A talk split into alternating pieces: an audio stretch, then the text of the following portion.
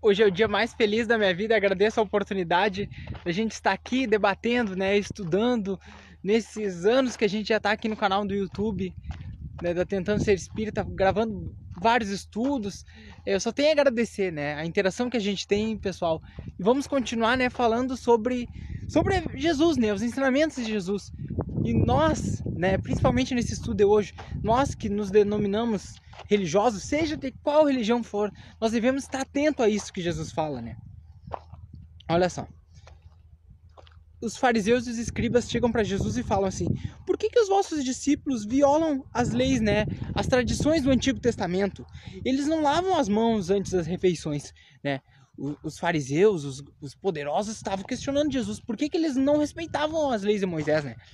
Jesus respondeu: E vocês, por que violam o mandamento de Deus para seguir essa sua tradição, né? Então aqui fala que muitas vezes, né, vou contextualizar aqui porque é, é bem longo, mas que vou dar um exemplo. Não matarás, né? É um mandamento que está lá na Bíblia, não matarás.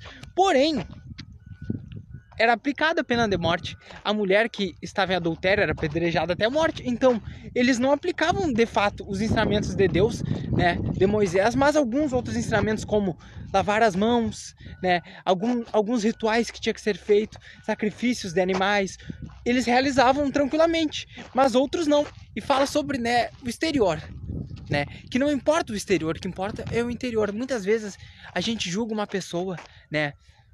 Que ela não é digna porque ela poderia, vou dar um exemplo aqui, a pessoa de algumas religiões julgam os homossexuais, né? Não se importam com o interior da pessoa, se ela está sendo uma boa pessoa ou o que quer que seja. Se importam com o exterior da pessoa. E Jesus aqui há dois mil anos já alertou dos religiosos, estava falando sobre os religiosos, sobre as tradições, né? Que não importa as tradições exteriores, o que importa é o, inter, o interno, né? Por exemplo, eu deixar de comer carne, né? Mas maltratar as pessoas, né? Eu, eu, eu cuido dos animais, mas as pessoas eu distrato, humilho as pessoas, tenho empregados e humilho.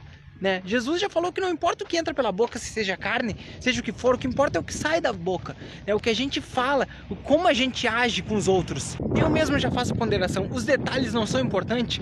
Claro que são importantes.